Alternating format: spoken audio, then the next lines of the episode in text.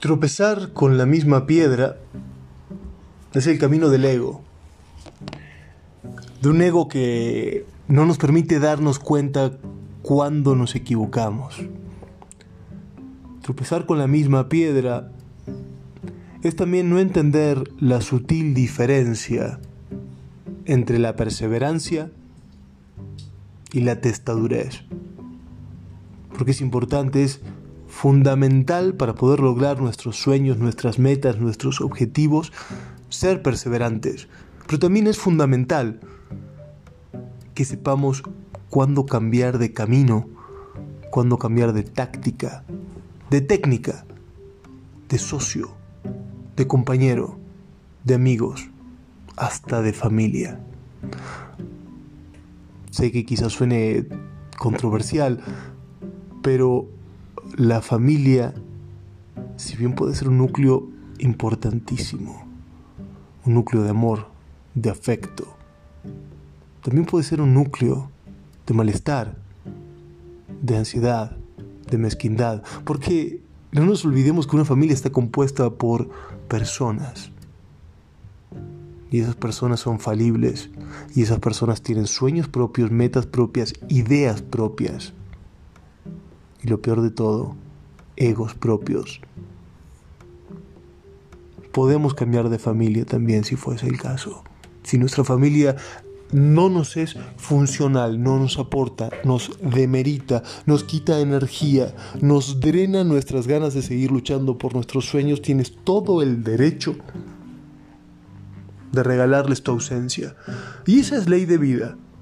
A quien no aprecie tu presencia, regálale tu ausencia. Nada tiene que ser definitivo, nada tiene que ser eterno, pero sí tiene que ser en el momento en el cual sientes que por ese camino no puedes seguir. Sientes que alrededor de estas personas no puedes seguir avanzando. Puede ser tu esposo, puede ser tu hija, pero tienes que aprender a regalar tu ausencia aunque cumplas tus responsabilidades el resto de tu tiempo, debes tener la opción y la capacidad de tomártelo.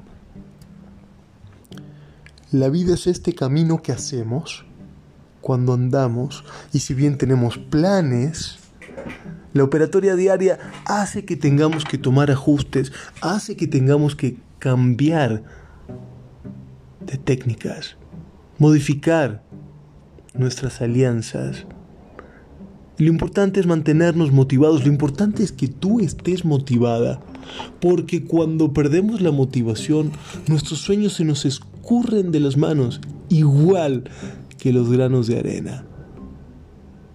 Tenemos que mantenernos motivados y es tu responsabilidad mantener esa motivación a través de un sinfín de estrategias, visualizando tu sueño, visualizándote cumpliendo ese sueño sintiendo todos los beneficios de estar en ese lugar. Recordemos que los sueños grandes, los sueños verdaderamente grandes, incluyen el ayudar al otro. Porque no hay mayor dicha para un ser humano que dar. Ese es el fin último. Para poder dar y apreciar el dar, tenemos que superar al ego, tenemos que superar la mezquindad, tenemos que superar el egoísmo y esa idea narcisista de que la vida es un pastel y cuanto mayor sea la rebanada del de al lado, menor será la mía.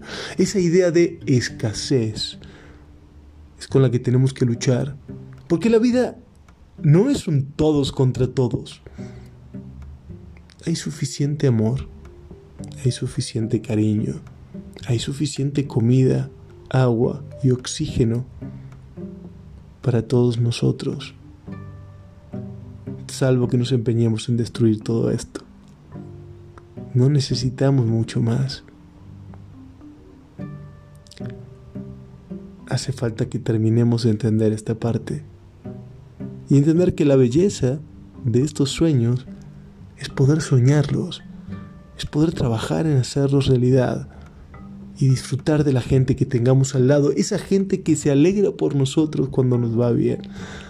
Esa es la gente con la cual nos tenemos que rodear y no me importa el título que tenga, amigo, pareja, novio, maestro, padre, hijo.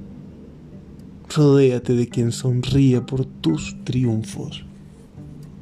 Y de a poco, regala tu ausencia.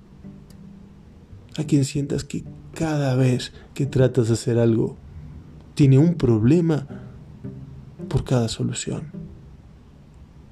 Merecemos nuestros sueños. Y para ello, tenemos que tener la capacidad de identificar esas piedras con las que solemos tropezar una y otra vez.